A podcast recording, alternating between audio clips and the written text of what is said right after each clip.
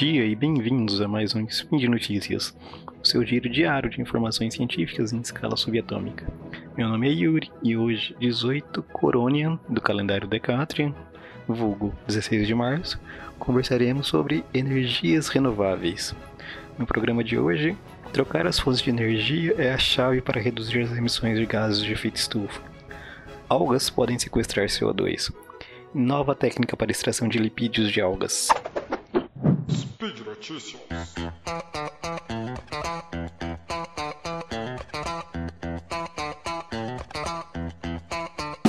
É, ao contrário do que algumas pessoas pensam, existe um processo de mudança climática em curso no nosso planeta. Para minimizar, minimizar esse processo, existem diversas iniciativas. Entre essas, temos o Protocolo de Paris, uh, que seria de forma bastante simplista, assim, eu não sou especialista em política internacional ou nada do tipo, então eu vou ser bastante simplista para falar sobre isso. Esse Protocolo de Paris seria basicamente um acordo entre diversos países para reduzir a emissão dos gases é, de efeito estufa. É, não vou entrar em aspectos políticos disso porque não, não tenho domínio sobre o tema. Bom, o que eu quero, mas o que eu quero falar sobre isso é que tem um trabalho recém-publicado na Applied Energy que analisa diversas medidas né, para reduzir os gases de a emissão desses gases e esse trabalho se enfoca bastante nos Estados Unidos e na China, que são, que são responsáveis por 40%, por 40 das emissões globais né, desses gases de efeito estufa.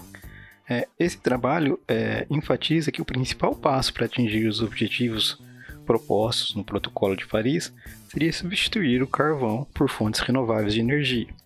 É, ele coloca lá que seria interessante adotar né, uma matriz energética mais ampla, né, é, com energia, é, usando energia solar, eólica, bio, biocombustíveis, uh, gás natural e tal, né, que embora não seja uma, uma, matriz renovável, é uma matriz bem mais limpa do que uh, carvão, por exemplo, né.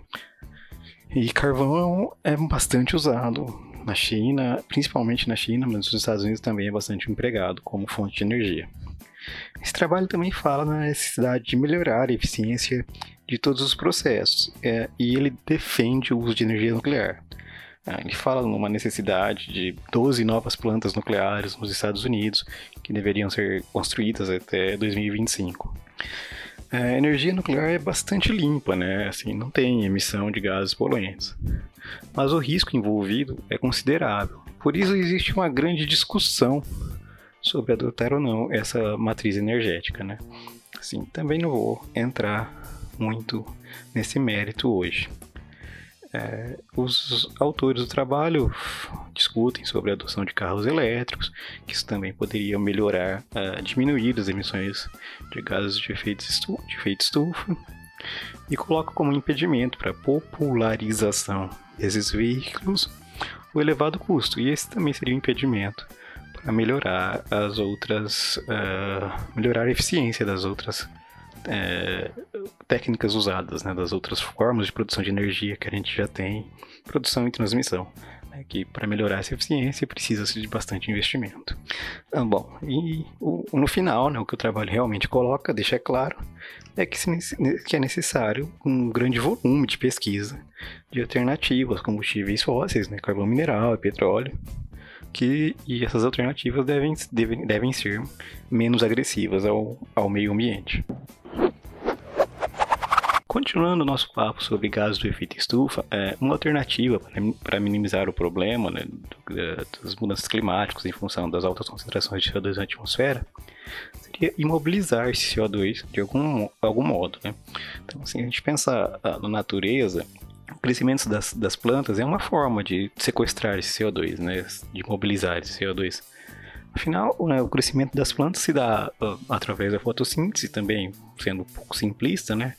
As plantas transformam esse CO2 em glicose, essa glicose é transformada, então uh, sofre outras transformações e promove o crescimento da planta. É, essa ideia de que as plantas capturam CO2 é o que torna o uso, dos o uso de biocombustíveis uh, ambientalmente amigável, né? Mais uma vez, sendo simplista, é, o, CO2 que é liberado na queima desses biocombustíveis é o mesmo que teria sido retirado da atmosfera no crescimento dessa biomassa, logo o ciclo seria neutro.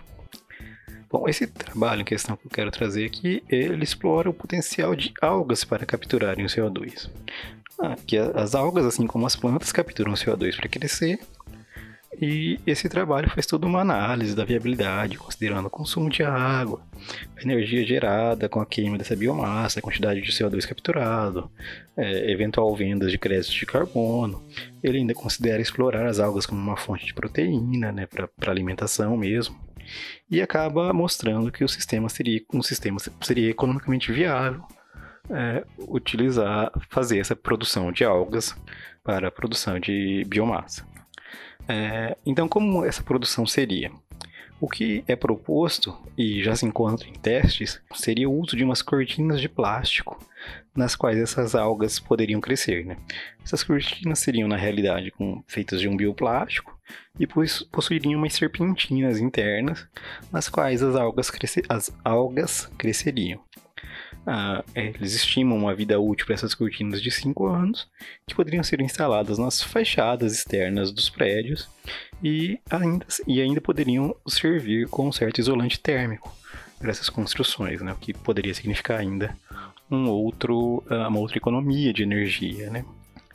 E, além disso, essa produção de biomassa seria nas cidades, onde elas seriam consumidas no mesmo, lugar, no mesmo local, e isso é um outro ponto que é bastante explorado quando se fala em é, melhorar a eficiência desses processos de produção de energia, que seria descentralizar essa produção. Né? Assim, a, gente, a produção da biomassa e o consumo se daria no mesmo local, que seria mais um ponto é, vantajoso para a, o que está sendo proposto.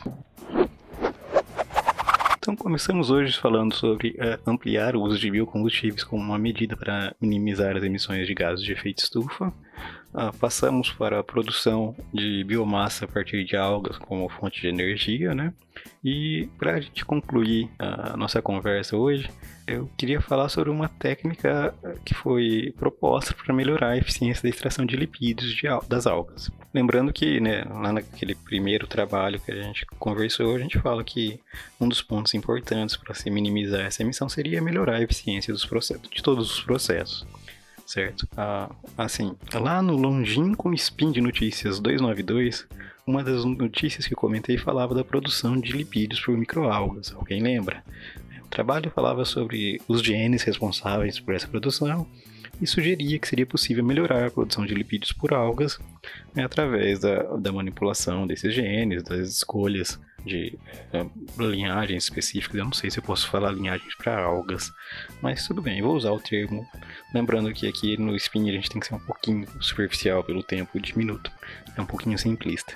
Tá, e também é, lipídios são gorduras, né? E essas gorduras podem ser usadas para a produção de biocombustível, né? Como a gente tem aqui no Brasil um certo crescimento do uso de biodiesel, que é fabricado a partir de. Uh, uh, bom, uma das alternativas, uma das fontes, seria o óleo de soja. A, a extração dos lipídios das algas ela tem um probleminha, o rendimento é muito baixo, né? Ao contrário da soja, que eu já comentei, né? a extração do óleo de soja é um processo bastante conhecido, com soja produz uma grande quantidade de óleo, uh, e as, nas algas isso não, não é, é verdade, elas produzem uma quantidade pequena, esse processo é é pouco eficiente. E dessa forma ele é, tem pouco apelo é, econômico. O que foi proposto agora é empregar uma técnica de extração mais refinada, né, utilizando misturadores com jatos de solvente que maximizariam essa extração. Essa técnica, além de tornar o processo é, de extração de lipídios de algas mais eficiente, né, extrair uma maior porcentagem do lipídio presente nas algas, ele é muito mais rápido, e dessa forma ele torna todo o processo, em teoria, uh, economicamente viável. Falo em teoria porque os processos ainda estão em escala de laboratório. Para levar isso para uma grande produção, você precisa de todo um trabalho de scale up, e isso demanda tempo e dinheiro para se para se atingir os objetivos. Né? Os próximos passos a serem dados na, na pesquisa. Mas veja bem, vamos agora fechar aqui a conversa, vendo tudo que a gente, é, que a gente conversou hoje. Comecei falando da, que para minimizar a emissão de gases de efeito estufa, teríamos que é, uma alternativa, um passo bastante importante seria a troca de combustíveis de origem fóssil por biocombustíveis. Ah, depois falei sobre a produção de bio, é, biomassa a partir de algas e agora falando sobre a extração de óleo dessas algas. Então, dessa forma, o que eu quero deixar bastante claro aqui é que os problemas climáticos são reais. Tem muita gente trabalhando para minimizar esses efeitos, mas mundo muito ainda tem que ser feito. Tá? Então, é, muito, tem, é, muito ainda tem que ser feito para se conseguir efetivamente é, equilibrar essa produção desses gases, é, minimizar a produção desses gases e assim tornar, manter o nosso planeta habitável. Meus amigos, por hoje é isso. Lembro a todos que os links para os artigos é, aqui comentados estarão na postagem e quando forem lá para dar uma lidinha nesses artigos, deixem lá um comentário, sugestão para um novo programa ou mesmo me xingue. Fiquem à vontade. É, ainda gostaria de lembrá-los que esse podcast só é possível de acontecer ah, graças ao seu apoio no patronato do SciCast. E se ainda não é um patrono, considere essa possibilidade. Um grande abraço e até amanhã.